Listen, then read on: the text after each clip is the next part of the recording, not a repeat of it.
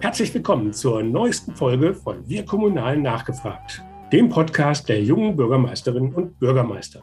Das Netzwerk Junge BürgermeisterInnen ist ein eigenständiges Netzwerk unter dem Dach des Innovators Club der kommunalen Ideenschmiede des Deutschen Städte- und Gemeindebundes. Mein Name ist Henning Witzel und ich leite das Berliner Büro der jungen Bürgermeister. Dieser Podcast ist ein Angebot von den und für junge BürgermeisterInnen und alle kommunal Interessierten. Heute geht es um Gewalt gegen Amtsträger, wie man damit umgeht und wie man Bürgermeister besser schützen kann. Bevor wir jetzt loslegen, möchte ich euch aber noch den Unterstützer dieser Folge vorstellen. Es ist Veolia Deutschland. Veolia versorgt im Auftrag vieler Kommunen die Menschen mit Strom, Wärme und Trinkwasser, reinigt die Abwässer und entsorgt den Abfall.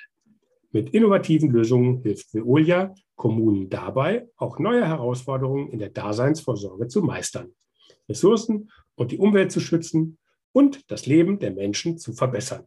Mehr dazu unter www.veolia.de. Ganz herzlichen Dank an dieser Stelle für die Unterstützung. Nun zu meinem heutigen Gesprächspartner. Daniel Zerrata ist seit Anfang 2021 Oberbürgermeister seiner Geburtsstadt Halberstadt. Im Juli 2020 gewann der damals 37-Jährige die Stichwahl gegen den Amtsinhaber Andreas Henke mit 58,3 Prozent. Bei der vorangegangenen Wahl 2013 war Herr Henke noch mit 34 Prozent der Stimmen unterlegen, der damals im ersten Wahlgang gewann. Von 2004 bis 2020 war Zarata Mitglied des Halberstädter Stadtrats und dort seit 2014 Vorsitzender der CDU-Fraktion. Von 2016 bis 2020 war er dann Abgeordneter im Landtag von Sachsen-Anhalt. In diesem Jahr, am 14. Februar, kam es vor seinem Privathaus in Halberstadt zu einem von Rechtsextremisten angeführten Fackelaufzug von Gegnern der Maßnahmen gegen die Covid-Pandemie. Auch darüber wollen wir reden, aber nicht nur. Herzlich willkommen, Daniel. Ja, hallo. Danke für die Einladung. Ja, danke, dass du dabei bist. Ich habe mal spaßeshalber deinen Namen bei Google eingegeben. Da haben sich gestern noch von den zehn Top-Treffern fünf mit dem Fackelaufzug beschäftigt. Bei zwei Berichten vom letzten Dezember ist die Sorge vor einer Radikalisierung der Corona-Proteste Thema, also auch ein Bezug sozusagen äh, zu den, was darauf dann gefolgt ist. Ein Link war dann ein Interview mit dir zu den Aussichten auf 2020, wie es das wahrscheinlich von jedem Oberbürgermeister in Deutschland äh, in der Regionalzeitung gibt. Und einer zu einem Hilfsfonds für die Ukraine und einer zu einer Wiedereröffnung eines Kindergartens mal jenseits von Google, wie präsent ist denn in Halberstadt das Thema überhaupt noch? Ich glaube, in Halberstadt ist das Thema gar nicht mehr so präsent, weil natürlich die ganze Sache jetzt ja auch deutlich nachgelassen hat, dadurch, dass die Corona-Maßnahmen ja nun im, zum großen Teil auch alle erloschen sind. Ähm, Gibt es ja auch nichts mehr, wogegen man sich groß auflehnen kann. Natürlich ist es im Gespräch mit mir immer mal wieder ein Thema, insbesondere von Leuten, die mich jetzt nicht täglich sehen, die mich jetzt vielleicht zum ersten Mal wieder seit dem Vorfall sehen. Ja, Mensch, wir haben gehört und so weiter. Das hat tatsächlich ziemlich weite Kreise gezogen bis äh, zu Investoren in Frankreich, mit denen wir neulich zusammensaßen. Die sprachen mich dann auch nochmal drauf an. Aber so im täglichen Leben ist das eigentlich hier kein Thema mehr. Mhm. Aber jetzt waren ja schon, wenn man so schaut, die Corona-Proteste in Mitteldeutschland oder wurden dargestellt als eher noch aggressiver als äh, andernorts. Ähm, ist das wirklich so gewesen oder war es nicht so? Oder wenn es so war, warum? Was, hast du da eine Idee? Also ich muss sagen, in, was das eigentlich das Gute an Halberstadt war, war ja, dass es äh, von Anfang an tatsächlich friedlich war. Ich, ja, es wurde äh, rumgebrüllt, es gab, auch ein, es gab auch einen Knaller und es wurden auch die Fackeln angezündet. Äh, das ist natürlich vom, vom Bild und von der, von der Wirkung am Bildschirm äh, ist es natürlich sehr extrem. Ansonsten muss man aber sagen, äh, waren die Proteste von Anfang an zwar massiv im Sinne von vielen Leuten, aber friedlich. Mhm. Und ähm, ich war sozusagen lange Zeit äh, sehr erfreut darüber, dass es sozusagen bei uns hier friedlich bleibt. Ähm, und letztlich war auch der Protest vor meinem Haus zwar erschreckend und erschütternd, aber am Ende, sage ich mal, friedlich. Äh, das ist so der, eines der wenigen positiven Dinge, die man, die man sehen muss. Warum die Massivität hier so hoch ist, ist ein bisschen schwer zu erklären. Vielleicht hatte man jetzt mal das Gefühl, äh, dass man sozusagen den da oben, jetzt kann man es denen mal zeigen. Mhm. Weil das natürlich dann auf kommunaler Ebene auszulegen äh, gegen Kommunalpolitiker ist natürlich Blödsinn, weil wir wissen, dass wir an den Maßnahmen jetzt auch nichts hätten ändern können. Äh, da gibt es allerdings ein sehr äh, verschobenes, äh, äh, verschrobene Ansichten. Das durfte ich dann auch im, im Laufe der Zeit erfahren, warum was ich die, es doch verdient hätte, dass man was die Zuständigkeiten, was die Zuständigkeiten der staatlichen Ebenen betrifft, oder? Ja, auf der einen Seite, die, was die Zuständigkeiten betrifft, und auf der anderen Seite, selbst wenn man das anerkennt, dass es äh, Zuständigkeiten gibt, kann man sich immer noch seine eigene Realität schaffen, warum Kommunalpolitiker trotzdem Schuld haben. Äh, auch das äh, durfte ich dann, äh, durfte ich dann im, im, Laufe der Zeit erfahren, wo ich nie drauf gekommen wäre, dass überhaupt so eine Gedankengänge existieren. Mhm. Aber jetzt das im Internet veröffentlichte Video äh, zeigt ja, dass ähm, die Protestierenden oder viele Protestierende da äh, mit brennenden Fackeln äh, vor, vor dein Privathaus äh, ähm, gezogen sind. Die Polizei hat von 800 Teilnehmern gesprochen.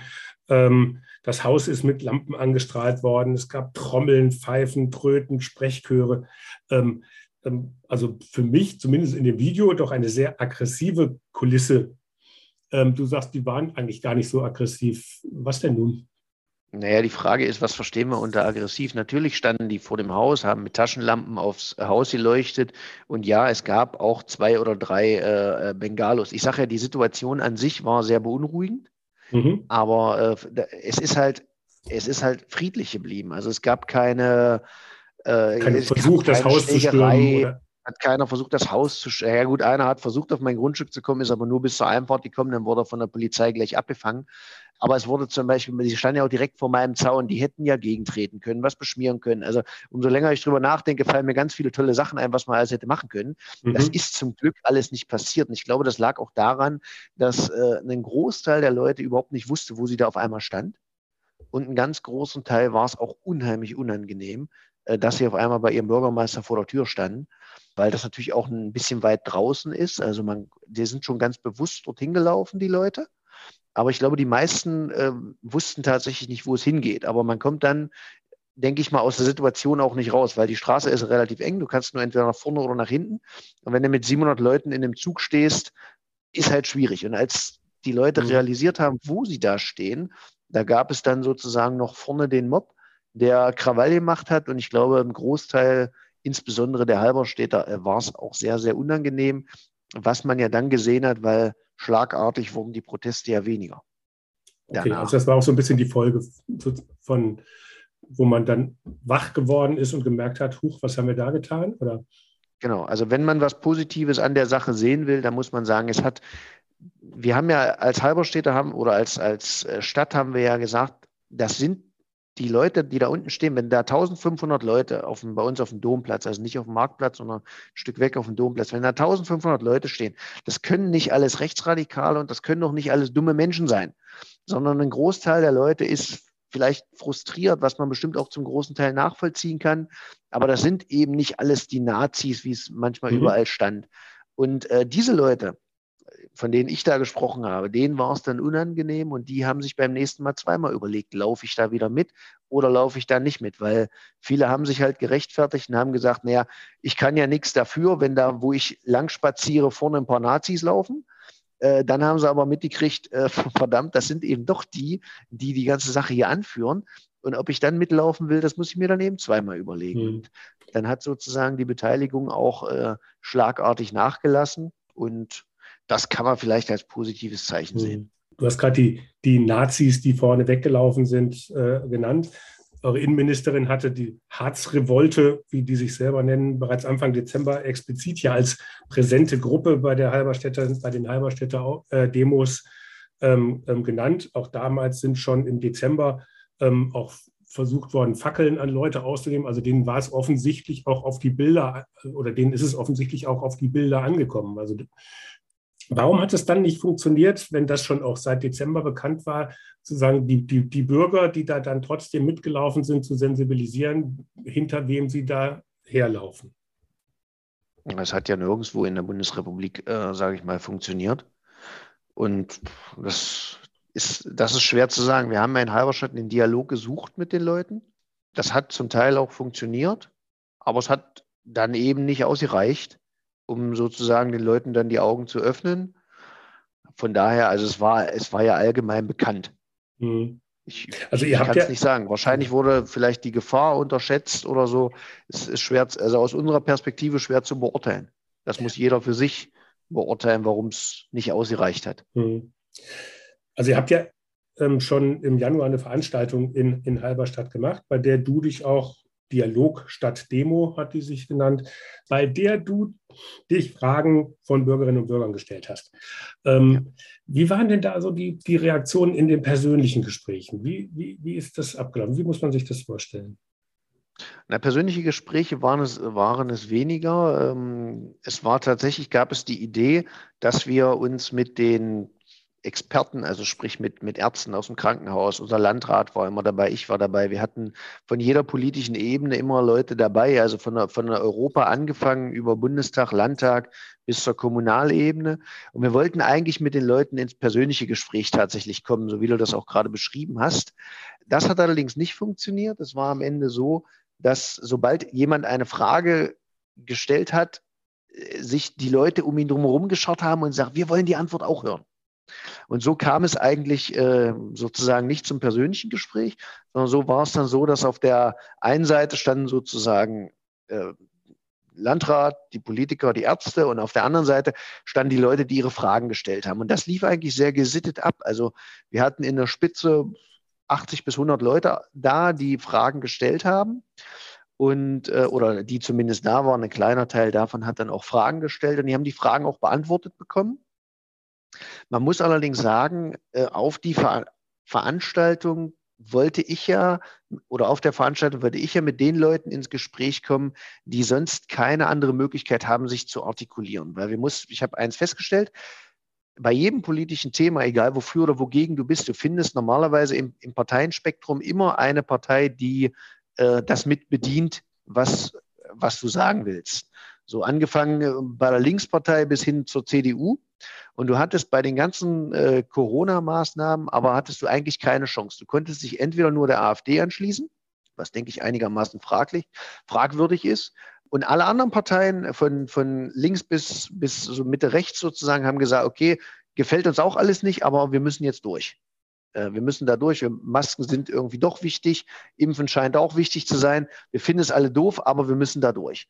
Das heißt, man hatte keine andere Wahl, als sich sozusagen politisch auf der rechten Seite zu orientieren. Und da haben wir als Stadt gesagt, gut, wenn es da äh, Leute gibt, die da Sorgen haben, dann lasst uns ins Gespräch kommen, weil ich eben die vielen Vernünftigen, die bei diesen Protesten mit dabei waren, ich wollte nicht, dass die abgehängt werden.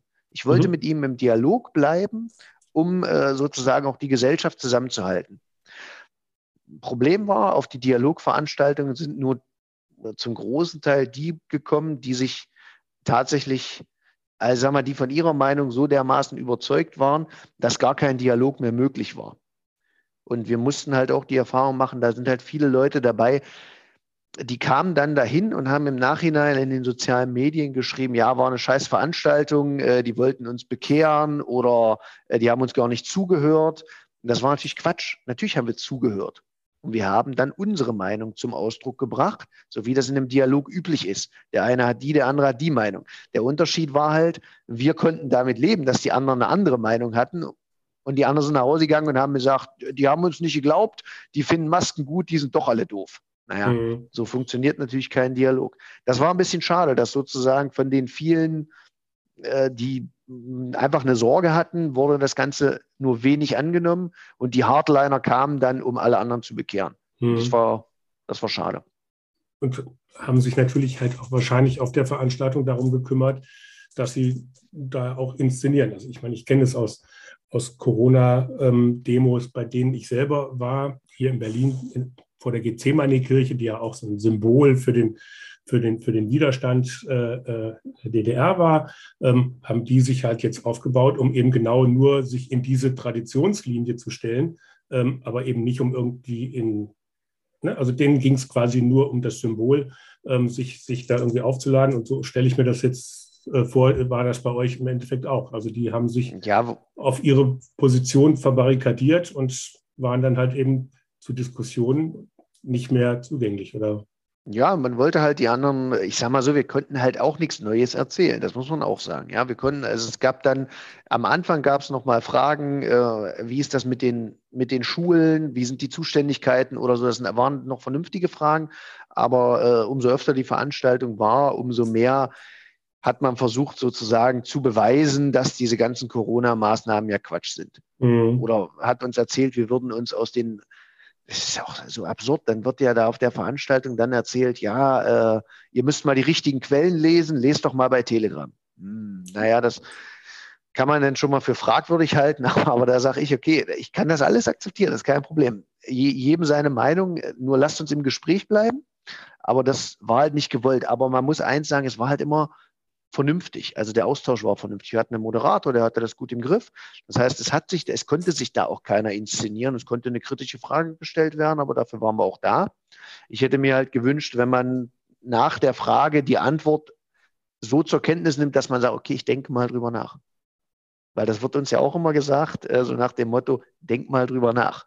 Das ist ja so ja, für jede Verschwörungstheorie am Ende noch den Satz hinterhergeschoben, denk mal drüber nach, als ob es damit legitim wäre. Ähm, sei es drum. Ja, kann, man machen. Man kann aber auch dann zu einem anderen Ergebnis kommen, als der, der einen dazu ja. auffordert. Vielleicht äh, jetzt mal zu den anderen Diskussionen, die gegebenenfalls auch im Nachhinein äh, ent, äh, entbrannt sind. Es war ja schon so, Aufmärsche vor Privathäusern von Politikern gab es ja vorher auch schon. Äh, der bekannteste Anfang Dezember bei Sachsens Gesundheitsministerin Petra Köpping. Ähm, dann vor dem Privathaus der jungen Landrätin Anna-Katharina Bölling in Minden äh, in NRW war es Anfang Januar ein Aufmarsch. Ähm, man hätte also gewarnt sein können, dass sozusagen das wäre. Gab es denn vorher irgendwelche Maßnahmen? Also du hast gesagt, die Polizei hat, äh, hat dann auch manche Leute gehindert, dein Grundstück dann halt konkret auch zu betreten. Ähm, also war ja Polizei vor Ort. Wie, war das geplant oder sind die einfach mit dem Zug mitgelaufen? Haben den begleitet und waren deswegen da? Die sind mit dem Zug mitgelaufen und waren deswegen da. Das war sozusagen Glück. Ähm, naja, ich sag mal so, der Unterschied hier ist, äh, dass vor meinem Haus standen eben, naja, ich würde sagen 500, andere sagen 700, also eine dreistellige Zahl an Leuten. Äh, bei Frau Bölling wurden sie vorher schon abgefangen, bei Frau Köpping standen 30 Leute. Ich glaube, das war am, am, Ende der wesentliche Unterschied. Ähm, die Polizei, das werde ich auch nicht müde zu, zu erwähnen, hat vor Ort dann äh, bei mir einen sehr guten Job gemacht. Er hat meine Einfahrt sozusagen abgesperrt und äh, hat dafür gesorgt, auch dass im Prinzip alles ruhig bleibt. Äh, der Fehler lag halt davor, dass man nicht wusste, wo die Demonstranten hingehen. Das war natürlich schwierig, weil es auch nicht angemeldet war. Deshalb wusste man sowieso nie, wo es hingeht. Aber spätestens, als man in meine Straße eingebogen ist, hätte bei irgendeinem der Groschen fallen müssen. Der ist nicht gefallen, weil man nicht wusste, wo der OB wohnt. Äh, gr grundsätzlich finde ich das gut, wenn das keiner weiß. Aber ähm, wir, wenn das so viele andere jetzt wissen, wäre es schön gewesen, die Polizei jetzt auch gewusst und der Groschen wäre etwas eher gefallen. Ist nicht. Ist halt jetzt passiert, kann man nicht ändern. Als die Polizei dann da war, haben sie einen guten Job gemacht. Und äh, seitdem gab es auch innerhalb der Stadt äh, Erhebungen, wo wohnen die einzelnen Politiker. Also Sachsen-Anhalt hat da sehr viel getan, um jetzt auch zum äh, Schutz der Kommunalpolitiker einiges beizutragen. Schade, dass mhm. es so weit kommen musste. Aber äh, auch dafür, nochmal, wenn man was Gutes finden will, auch dafür war es anscheinend eine Initialzündung. Und ähm, ich kann mich im Prinzip bis auf die Tatsache, dass man nicht wusste, wo ich wohne, ähm, kann ich mich nicht beschweren. Also die Polizei hat eine gute Arbeit mhm. gemacht. Also jetzt hieß es ja dann im Nachgang äh, von der Opposition im Land, also von den Linken, äh, die haben gesagt, der Vorfall zeigt, dass die Strategien der Verharmlosung von Polizei und Versammlungsbehörden und Innenministerium gescheitert sei. Und die Landtagsfraktion von Bündnis 90 Grünen hat auch kritisiert, dass es nicht unerwartet kommt und man nicht vorbereitet sei. Ähm, also so ein bisschen ist an der Kritik was dran, aber es ist natürlich halt auch die Aufgabe der Opposition, das dann halt so zu formulieren wahrscheinlich. Ne? Ja, es ist, äh, ist halt schwierig. Ähm, die Frage ist eben, was ist die richtige Strategie? Wenn man einmal gegen Baum gefahren ist, ist es immer leicht zu sagen, ja, hätte man anders machen müssen. Ich muss sagen, ich war immer die ganze Zeit froh, dass man hier in Halberstadt eine Strategie gefahren hat, wo man gesagt hat, okay, lass die Leute laufen. Äh, wenn weiter nichts passiert, ist es gut. Was ich mir für meine Stadt auf keinen Fall wünschen wollte, waren irgendwelche Leute, die von der Polizei äh, zusammengeschlagen werden oder irgendwie ins, äh, von der Polizei zusammengeschlagen ist sowieso Quatsch, aber ich sag mal, ein Streit mit der Polizei anfangen, der dann am Ende zu körperlicher Gewalt oder zu Festnahmen führt, das sind ja Bilder, die will ja keiner haben. So von daher kann ich äh, sozusagen, äh, auch wenn ich Betroffener war, die Kritik nicht wirklich teilen, dass, so, dass dieses, wir lassen es mal ruhig angehen, dass das die falsche Strategie war. Das glaube ich nicht unbedingt, weil ich hätte keine Bilder haben wollen, wie hier Mülltonnen angezündet werden oder äh, die Leute halt irgendwie ausrasten, weil sie dieses oder jenes nicht dürfen. Aber dafür, daher, wenn ich da einmal, dafür dann lieber akzeptieren, dass die dann auch mit unangemeldeten Demos äh, aufmarschieren, was ja in anderen Fällen eher das No-Go ist und dann halt auch häufig zu einer, zu einer Auflösung dann halt von äh, führen, egal zu welchem Thema das sozusagen ist? Oder? Äh, Im, Im, Zweifel sage ich ganz ehrlich ja, weil ähm, wir, wir, hatten in der Spitze 1800 Leute. Die kriegt man nicht aufgelöst. Die kriegt man im besten Falle eingekesselt, dass man sagt, ihr dürft jetzt hier nicht, äh, ihr dürft jetzt hier nicht weiter. Darüber hätte man nachdenken können. Man hätte früher schon Sperrzonen einrichten müssen, so wie man das jetzt auch gemacht hat, um sozusagen die Leute mit sanften Mitteln dazu zu drängen, äh, doch bitte ihre Veranstaltung anzumelden. Aber wenn man sich äh, wie die ersten Male eben dann über 1000 Leuten gegenüber sieht und die Mehrheit der Einsatzkräfte war eben auch auf die großen Städte Halle Magdeburg konzentriert. Und wenn dann hier ähm, 30 oder 40 Polizisten gegen 1000 Demonstranten sind, äh, dann kann ich nicht sagen, jetzt löst man die Veranstaltung auf. Das wäre definitiv schiefgegangen. Und dann, wie mhm. gesagt, hätten wir hier Bilder gehabt, die hätten wir alle nicht gewollt. Und ich weiß nicht, ob die Opposition dann nicht von Polizeigewalt gesprochen hätte. Also wie man es macht, macht man es verkehrt. Ich ist ja, ist ja fand es gut, so. solange wie es friedlich war. Ähm, jetzt ist es ja so, also du hast ja wahrscheinlich auch eine ganze Menge Solidaritätsbekundungen irgendwie, äh, die dich äh, erreicht haben, bekommen. Ja, auch unser Netzwerk hat ja eine von ganz vielen Kolleginnen unterzeichneten Statement gegen die wachsende Gewalt gegen Amtsträger veröffentlicht und da auch deinen Fall explizit genannt. Ähm, was hat das im Endeffekt war es aber ja du das, der im Haus saß und davor standen die Leute und haben äh, mit Fackeln und haben äh, getrötet und getrommelt. Ähm, was macht das mit einem und ähm, hilft so eine Solidaritätsbekundung? Ähm, die Innenministerin, der Landrat und so weiter ähm, waren ja alle sozusagen ganz schnell dabei und haben auch sehr deutlich gemacht, ähm, dass das halt äh, eine absolute Grenzüberschreitung ist. Ähm, hilft einem das oder insgesamt, was macht das mit einem, wenn man davon auch betroffen ist? Ja, also erstmal vielen Dank an das Netzwerk für die, äh, für die Solidaritätsbekundung. Ähm, das hilft schon, na klar, weil man merkt, dass man nicht alleine ist. Weil die erste Frage, die sich natürlich stellt, wenn, wenn man sowas erlebt, okay, ist man vielleicht doch irgendwie auf dem falschen Pfad? Ja, das konnte ich dann re relativ schnell abschütteln. Das hat nur ein paar Minuten gedauert. Aber man muss sich ja dann immer da vor, vors Auge führen, hier wohnen 40.000 Menschen. Wenn davon 1.000 auf die Straße gehen, äh, dann, dann ist es ein, ein unheimlich kleiner Prozentsatz. Ähm, von daher, das konnte man relativ schnell abstreifen. Aber es ist trotzdem schön zu wissen, dass man auch mit der mit der Annahme, dass es eine ganz klare Grenzüberschreitung ist, auch nicht alleine steht. Und äh, am Ende haben natürlich die vielen Solidaritätsbekundungen auch für Aufmerksamkeit gesorgt und dann eben dafür gesorgt, dass es dann jetzt äh, die Sperrzone gibt, äh, dass deutlich mehr Polizeipräsenz in Halberstadt an den jeweiligen Tagen ähm, hier ist. Und das von daher war das schon gut. Es waren dann alle sensibilisiert. Und äh, natürlich nimmt man dann das ist dann schon ein bisschen balsam für die Seele, wenn man sieht, okay, wie viele Leute haben das jetzt mitgekriegt, wie vielen geht es auch äh, zu Herzen und äh, das, das baut schon auf, insbesondere aber auch die vielen ähm, eher zwischenmenschlichen Sachen. Es standen Leute hier vor meinem Büro und haben eine Blume gebracht oder haben in meinem Privathaus, wussten ja alle, wo es ist, ähm, eine Karte eingesteckt oder äh, war auch ein kleiner Korb dabei, da lag eine Flasche Wein drin, äh, so nach dem Motto, dass man mal wieder runterkommen kann. Das, äh, das ist schon schön, das ist schon schön, das zu erfahren, ja. Mhm. Und das hat man in, in Halberstadt jetzt aus dem Vorfall gelernt. Du hast gerade irgendwie gesagt, dass man irgendwie dann halt auch Zonen äh, ähm, eingerichtet hat, wo eben kein, keine Demonstration erlaubt ist. Ähm, oder beziehungsweise, was, was ist denn in Halberstadt oder auch im Land in Sachsen-Anhalt passiert konkret? Was sind da jetzt die Schritte gewesen, um Kommunale besser zu schützen? Na, erstmal gab es ein, erstmal gab es ein Umdenken, äh, anscheinend auch innerhalb der Szene, die da demonstrierte, weil schlagartig äh, danach wurden die Veranstaltungen angemeldet.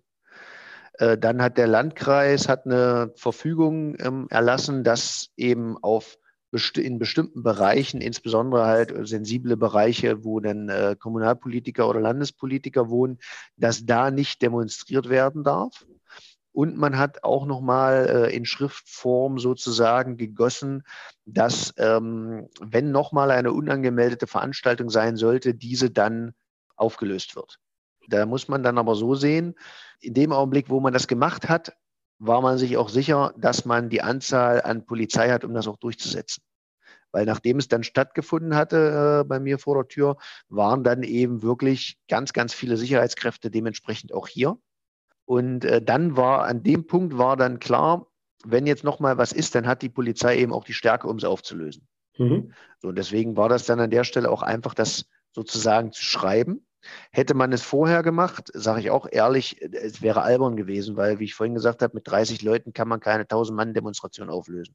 Das funktioniert nicht. So, und das war so ein bisschen, also zweigleisig. Auf der einen Seite die, das Umdenken bei den Demonstranten so nach dem Motto, na, muss ich da jetzt wirklich noch mitlaufen oder ging das jetzt einen Schritt zu weit?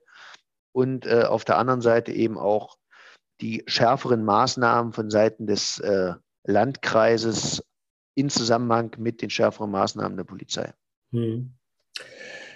Jetzt vielleicht, um den Komplex so ein bisschen abzuschließen. Ähm, also man hört ja auch oft, jetzt mal jenseits von dem Fackelmarsch, aber ähm, gibt ja auch viele andere äh, Geschichten. Ein Bürgermeisterkollege erzählt, dass dann Flyer von Querdenkern immer auf seinem Privathaus auf der Treppe liegen. Seine Kollegin hat aufgestochene Reifen gehabt. Äh, bei einem anderen ist ein Kreuz in den Garten gestellt worden und angezündet worden. Das sind also so eine ganze Bandbreite, sage ich jetzt mal, von Punkten. Und manche Drohungen, die einem irgendwie beim Vorbeigehen zugeflüstert werden, ähm, sind damit unter noch gar nicht oder irgendwelche ähm, Bedrohungen im Internet. Ähm, und jetzt hört man oft, dass die Polizei so erste Drohungen bei Bürgermeistern gar nicht ernst nimmt. Man muss halt in dem Amt ein dickes Fell haben. Man ist halt eine öffentliche Person. Mhm. Wo ist die Grenze für sowas? Kann ich, kann ich nicht sagen, ist äh, bei uns definitiv nicht so. Ähm, also erstens, wir sind das ist mir auch wichtig zu betonen. Wir sind hier kein Schwerpunkt von Rechtsradikalen oder irgendwas. Ich nehme auch, möchte mich auch schwer davon distanzieren, zu sagen, das war ein Fackelmarsch vor meiner Tür. Da waren drei Fackeln bei 500 Leuten. Naja, gut, er, ergibt ein schönes Bild. Äh, ist, aber, ist aber kein Fackelmarsch in dem Sinne, mhm. wie wir das alle äh, von, von früher sozusagen noch kennen.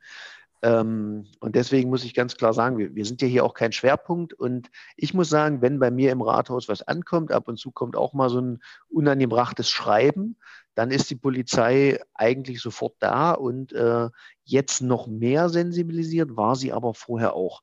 Also wenn wirklich was ankam, dann kamen die Kollegen, haben äh, Fingerabdrücke genommen, Leute befragt. Ähm, von daher kann ich mich an der Stelle äh, nicht beklagen. Also ich habe nicht das Gefühl, dass man sozusagen als äh, Oberbürgermeister unbedingt ein dickes Fell haben muss, wenn es wirklich um äh, Leib und Leben oder ernsthafte Beleidigungen geht. Natürlich muss man ein dickes Fell haben.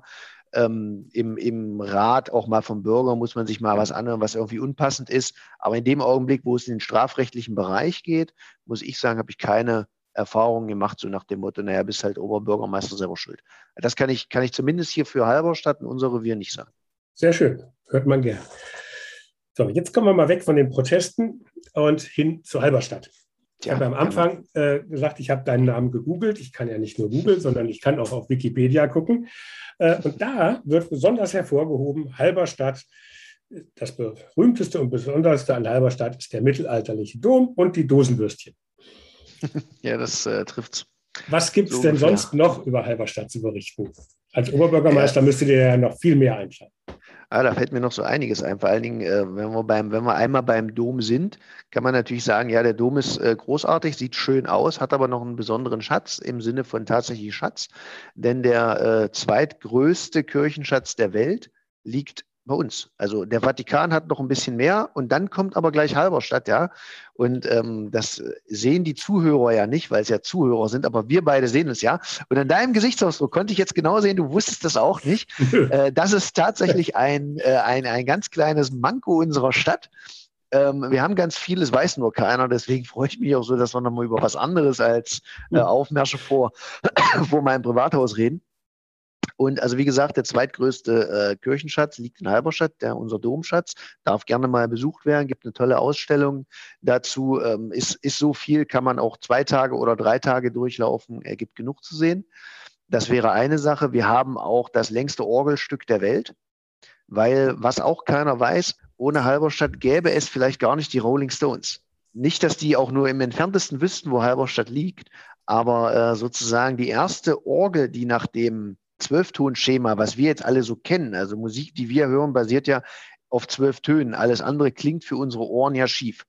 Und die erste Orgel im Zwölfton, äh, mit dem Zwölftonschema stand hier in Halberstadt, übrigens auch in unserem Dom. Und ähm, auf dieser Geschichte basierend gibt es jetzt ja auch das längste Orgelstück der Welt von John Cage, äh, namentlich passend As Slow as Possible. In, nicht im Dom, das wäre ein bisschen anstrengend, weil dieses Orgelstück hat nur acht Takte und es führt eben dazu, dass sozusagen nur alle paar Jahre ein Tonwechsel stattfindet oder auch mal ein paar Jahre Pause ist. Und 639 Jahre geht es insgesamt und ähm, ich sage mal, es ist Kunst. Das muss man, das muss man mögen. Ja, oder man sagt halt, das ist vollkommen absurd. Mir am Ende ist es egal, solange die Leute wissen, dass es bei uns ist äh, und dann am Ende unseren Namen äh, der Stadt Halberstadt irgendwie kennen. Ähm, ja, was haben wir noch? Viertliga-Fußball. Da sagen einem die Fußballer immer, äh, Aushängeschild der Stadt äh, ist unser Fußballverein. Äh, das stimmt für alle, die sich mit Fußball beschäftigen, kennen äh, Halberstadt vielleicht wegen des Viertligavereins, mag, mag gut sein. Die äh, Kirchenfans wegen des Domschatzes, die Musikfans wegen des Orgelstücks, äh, die Architekten vielleicht, weil wir den zweitgrößten Domplatz Europas haben. Auch damit können wir dienen. Und was eben nicht zu verachten ist, aber das ließ sich ja auf Wikipedia schon rausfinden, äh, ohne uns keine Dosenwürstchen. Weil wir haben nicht nur äh, eine berühmte Dosenwurst, sondern wir haben tatsächlich die Konservierung erfunden. Ist auch so eine Sache, weiß keiner, ist aber für den äh, täglichen Hausgebrauch, glaube ich, ziemlich wichtig. Ansonsten sind wir ein beschauliches Städtchen mit 40.000 Einwohnern, mehreren Ortsteilen, die zum Beispiel um mal den Ortsteil äh, Schachdorf-Ströbeck zu nennen, äh, Schachdorf. Also die Legende besagt, äh, dass das Schach über dieses Dorf nach Europa kam. Und deswegen gibt es da auch äh, das einzige Schachmuseum Deutschlands. Um ehrlich zu sein, momentan gibt es es nicht, weil es fast abgebrannt wäre. Wir sind aber gerade dabei, es wieder, äh, es wieder herzustellen für wirklich viel, viel Geld. Aber es wird dann auch, äh, wird dann auch ganz toll. Also es gibt eine große Schachtradition in dem Ort. Äh, wir sind immatrikul, ja, oh, das ist ein schwieriges Wort, immaterielles Kulturerbe damit. Also es gibt schon einiges äh, zu sehen und äh, ja, Straßenbahn haben wir noch anzubieten für 40.000 Einwohner, auch nicht, auch nicht unwesentlich. Und ansonsten eine große Kulturszene ähm, für wirklich hochklassige Kultur. Also man findet bei uns wenig Straßenmusiker, aber wer sich kulturell wirklich mal dem Hochgenuss ergeben will, äh, der findet in Halberstadt äh, viel, was er, was er erleben kann. Verwaltungssitz als Kreisstadt und aufstrebende Industriestadt. So, ich glaube, das Oh, das ist schon eine ganze Menge. Ganz gut. Also da ja. muss man dann doch schon mehr als zwei Tage bleiben, um sich das vom Oberbürgermeister alles mal zeigen zu lassen. Auf jeden Fall. Viele Hidden Champions, wie man so ja. heutzutage sagt. Genau. Also die, ja gut, die, die Städte der Weltmarktführer ähm, in, in der Unterüberschrift gibt es ja in Deutschland, glaube ich, relativ viele. Ähm, da reiht ihr euch, glaube ich, dann halt aber auch in eine schöne Liste ein. Ähm, vielleicht auch nochmal Bezug vom Schach. Schach ist ja auch was mit langfristiger Planung äh, und, und vorausschauend. Am Anfang hatte ich ja gesagt, du bist 2013 schon einmal erfolglos zur Oberbürgermeisterwahl angetreten. Damals warst du, wenn ich richtig gerechnet habe, 30. Ähm, mhm wärst dann, und da wärst du dann auch sozusagen der, der Erste gewesen, damals auf jeden Fall der jüngste Oberbürgermeister in Deutschland geworden, wenn du da gewonnen hättest. Mhm. Schade, hat nicht geklappt. Aber ähm, was war denn damals für dich als 30-Jähriger eine Motivation, dich zur Wahl zu stellen? Ich wollte, ich war ja schon, als ich 30 war, war ich ja schon eine ganze Weile im Stadtrat, das muss man ja auch sagen. Ich hatte ja schon mehrere Jahre Kommunalpolitik auf dem Rücken. Und äh, tatsächlich wollte ich meine, was ich jetzt immer noch will, meine Heimatstadt, ich bin ja gebürtiger Halberstädter, noch weiter voranbringen, weil ich tatsächlich denke, wir haben hier viel mehr Potenzial, als wir es in den Jahren davor ausgeschöpft haben.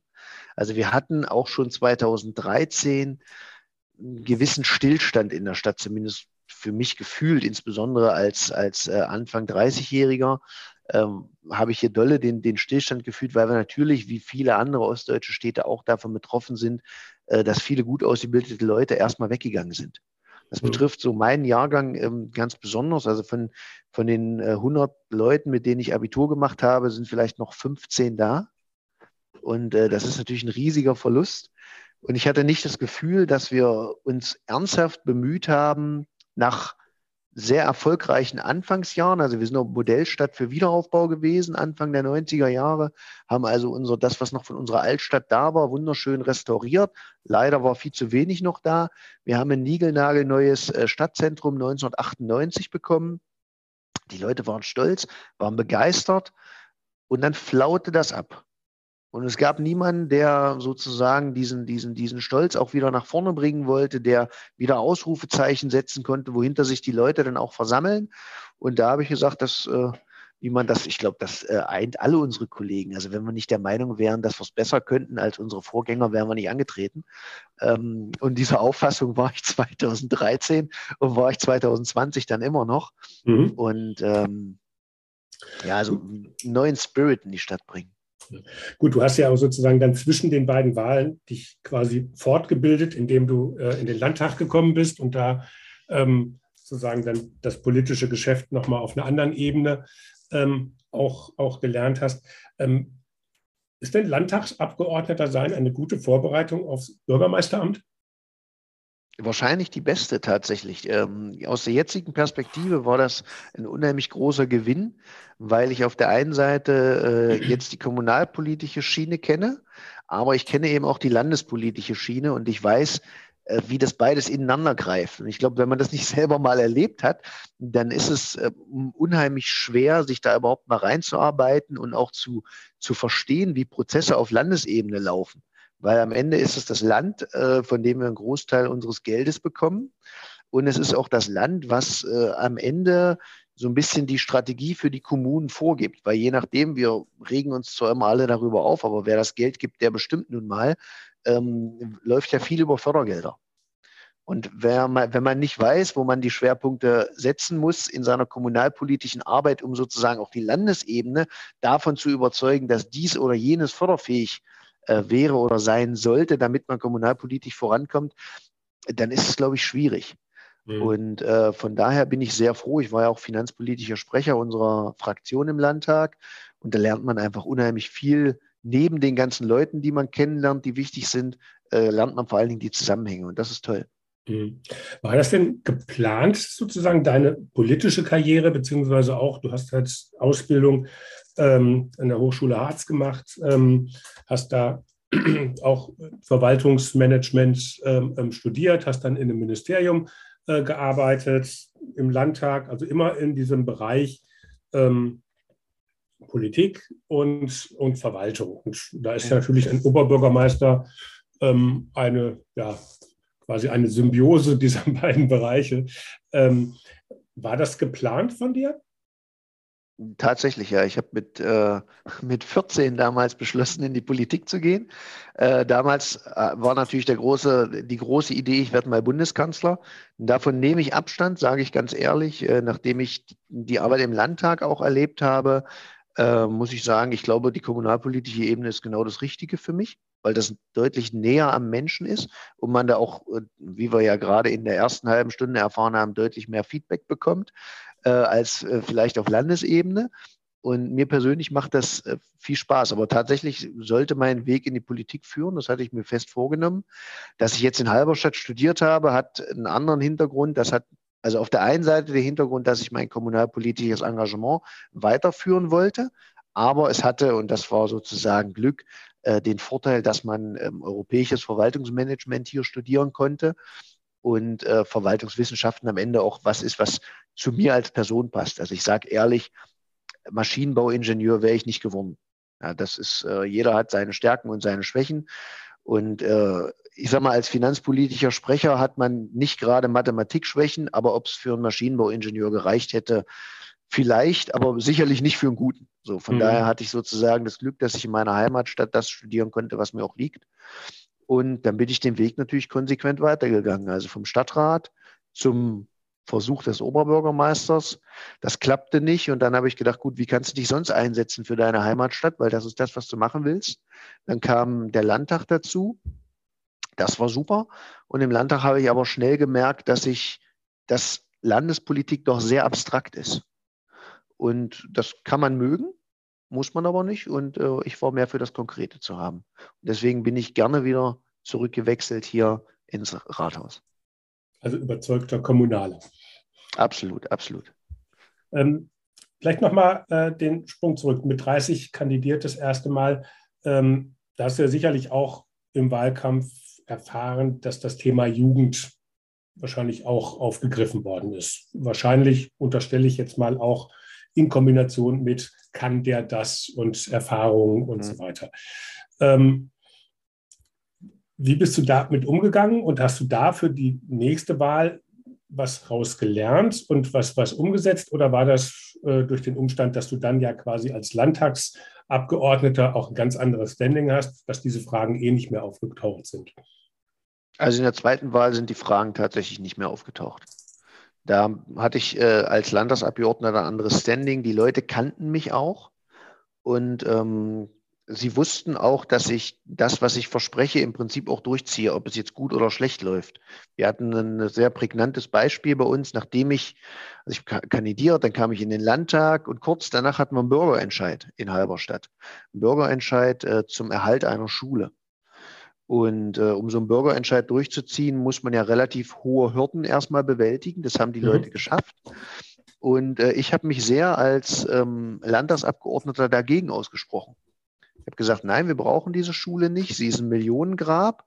Äh, meinetwegen lasst uns für die Hälfte des Geldes eine neue Schule bauen, allemal besser als eine Schule, die wir so nicht benötigt hätten, ähm, äh, da zu renovieren und ähm, habe da das erste Mal erleben können, wie das ist, wenn man wirklich angefeindet wurde. Und da wurde ich deutlich übler noch angefeindet als zu den Corona-Zeiten sozusagen. Da hat man, ist man zwar nicht vor mein Haus äh, marschiert, aber ich hatte jede Woche Leserbriefe, dass ich ein Lügner bin und das stimmt alles nicht, was ich behaupte und wie man nur gegen die Kinder sein kann und was weiß ich nicht alles. Ähm, ich habe das aber konsequent durchgezogen. Am Ende ging der Bürgerentscheid so aus, dass ich ihn verloren hatte. Ähm, war aber nicht schlimm. Erstens, ich habe jetzt eine sehr schön sanierte Schule. Und äh, zum Zweiten haben die Leute gesehen, ich bleibe eben auch bei meiner Meinung, auch wenn es harten Gegenwind gibt.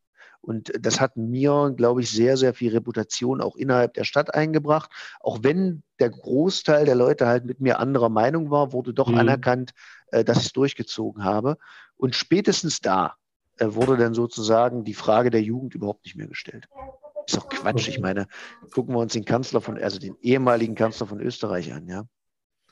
Der hat ja, das äh, auch hinbekommen. Da wird man wohl auch Bürgermeister mit Anfang 30 sein können. Das ist richtig. Und es gibt ja auch in Deutschland sehr viele Beispiele. Der Kollege in Mönchengladbach ist Oberbürgermeister einer unwesentlich größeren Stadt. Ähm, ja, mit, sehr schön ähm, ausgedrückt. Auch, auch für Fußball bekannt, nur halt zwei, drei Klassen ja. höher. Ähm, ähm, ist mit 31, mit 31 Oberbürgermeister geworden. Und na gut, ihr müsst erstmal Magdeburg überholen. ja, ein Schritt nach dem anderen. Genau. Ja. Ähm, und insofern gibt es da ja, gibt's ja auch einige, auch, auch bei Großstädten, ob Braunschweig äh, oder ähm, Hannover, auch, auch relativ, relativ jung, der Kollege Önay. Also insofern ist das da ähm, schon, es gibt schon einige Städte, aber es, in der Regel sind es eher dann aber auch die kleineren, das muss man auch dazu sagen. Mhm. Eine Sache, die mich jetzt persönlich interessiert, weil, weil ich das einfach spannend fand. Ich habe am Anfang diese äh, zehn, zehn Top-Treffer von, von Google genannt, wo sich noch so mhm. viele mit dem Fackelmarsch beschäftigt haben. Ähm, der, die absolute Top-Treffer war aber die Wiederöffnung eines Kindergartens. Kannst du dir vorstellen, warum? War das so ein spannendes und interessantes Projekt oder war es einfach nur ganz oben in der Trefferliste, weil es gerade ganz aktuell ist? Ich, äh, ich weiß es nicht. Also ich gebe zu, ich google mich auch manchmal, aber in den letzten Tagen habe ich es nicht gemacht. Wahrscheinlich war das einfach, äh, weil es jetzt gerade ganz aktuell war, wobei das Projekt war schon toll. Also wir haben jetzt wieder eine Kita mehr, die durchsaniert ist. Im kommunalen Bereich ist das ja äh, eine wichtige Sache, weil natürlich können die Kitas nie gut genug sein. Ähm, aber ich glaube, die entspricht jetzt tatsächlich den Anforderungen. Warum Google das jetzt so weit nach oben gesetzt hat, weiß ich nicht. Ähm, es ist beileibe nicht die letzte Kita, die wir, die wir gemacht haben als Stadt. Also kann ich, kann ich mir nicht erklären. Ich freue mich aber, wenn das irgendwann mal alle anderen Nachrichten aus Halberstadt äh, durch solche Nachrichten ersetzt werden. Da bin ich natürlich großer Fan dann von. Ähm, gucken, ob uns das gelingt. Ich bin aber sehr zuversichtlich. Sehr schön. Ähm, vielleicht nochmal auf die ähm, nächsten Projekte, die bei, bei euch so anstehen, beziehungsweise vielleicht nochmal den ganz großen Blick nach, nach vorne als Abschlussfrage. Wie sieht denn Halberstadt in zehn Jahren aus und was wird von den ganzen Veränderungen, die deine Heimatstadt bis dahin äh, mitgemacht hat oder umgesetzt hat, auch mit dir als junger Oberbürgermeister verbunden sein? Ich denke, wir haben mehrere große Projekte jetzt gerade äh, vor der Brust. Ein ganz großes Projekt, wo ich mir wünsche, dass es irgendwann mit mir in Verbindung gebracht wird, ist nochmal der Umbau unseres Stadtzentrums. Also unser Stadtzentrum, ich habe ja gesagt, wir haben 98 ein neues bekommen. Das stimmt, das ist hier rings ums Rathaus. Und dann gibt es noch etwas, äh, was für ostdeutsche Städte ziemlich üblich ist, den sogenannten Breiten Weg, also so eine richtige Einkaufsstraße. Die bauen wir jetzt in den nächsten Jahren einmal komplett um. Und damit ist dann unser Zentrum in Gänze äh, durchsaniert seit 98 einmal. Das äh, wird sicherlich mit uns in Verbindung gebracht werden. Das wird dann dazu führen, dass wir noch mehr zur Einkaufsstadt im Harzkreis werden, als wir es jetzt auch schon sind. Und äh, das zweite große Projekt, was ich mir wünschen würde, was mit mir in Verbindung bleibt, ist die Tatsache, dass wir ein ähm, 110 Hektar großes, voll erschlossenes Industriegebiet haben was momentan noch, ähm, auf dem noch Weizen und Erbsen stehen, äh, wo wir aber gerade in äh, Verhandlungen mit diversen Investoren sind, um das sozusagen innerhalb der nächsten drei, vier Jahre komplett zu füllen. Und wenn es das gelingen würde, wäre das natürlich nochmal ein Riesenschritt auch in der wirtschaftlichen Entwicklung unserer Stadt.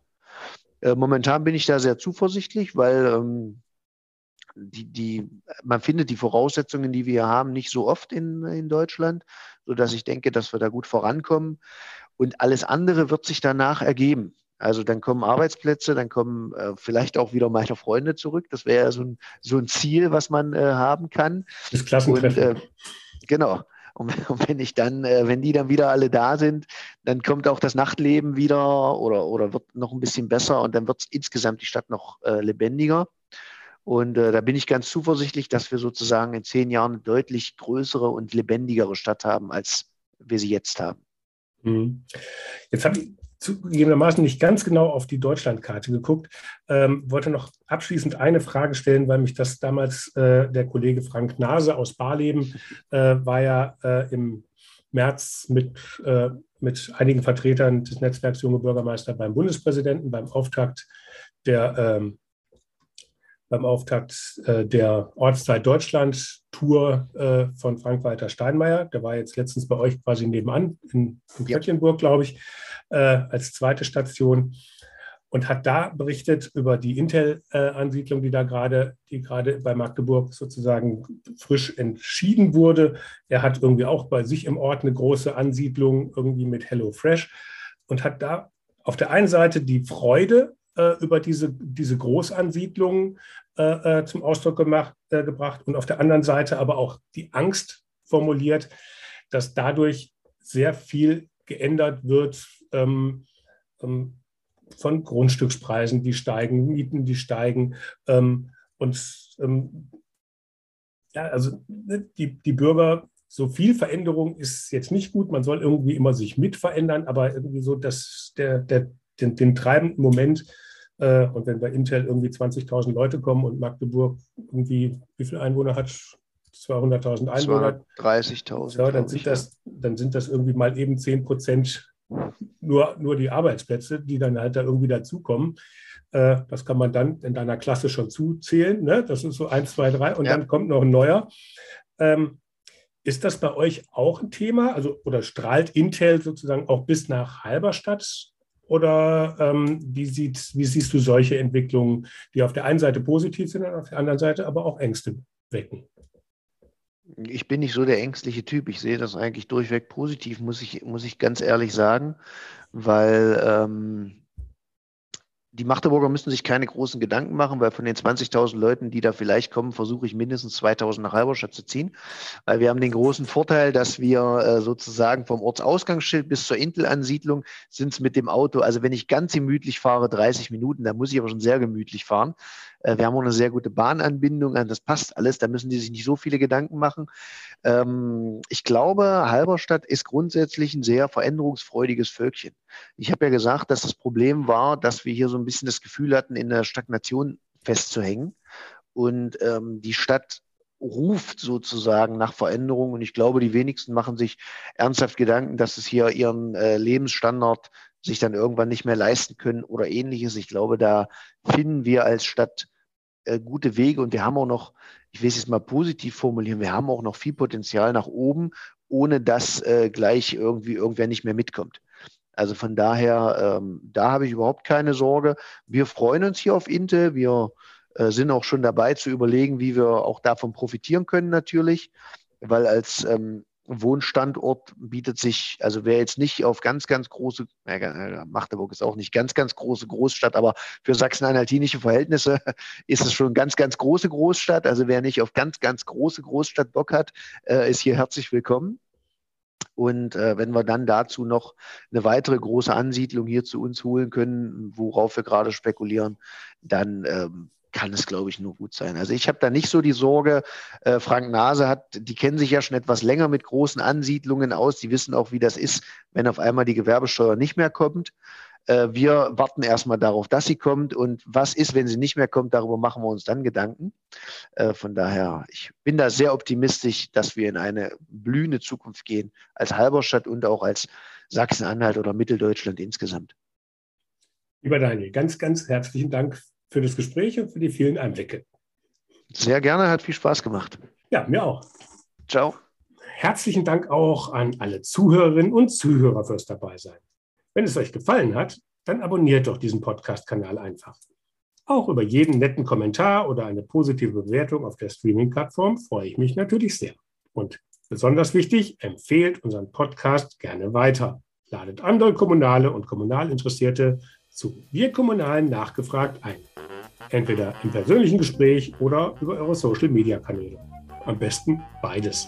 Ich würde mich freuen, wenn ihr bei der nächsten Folge wieder mit dabei seid. Bis dahin, tschüss und bleibt neugierig.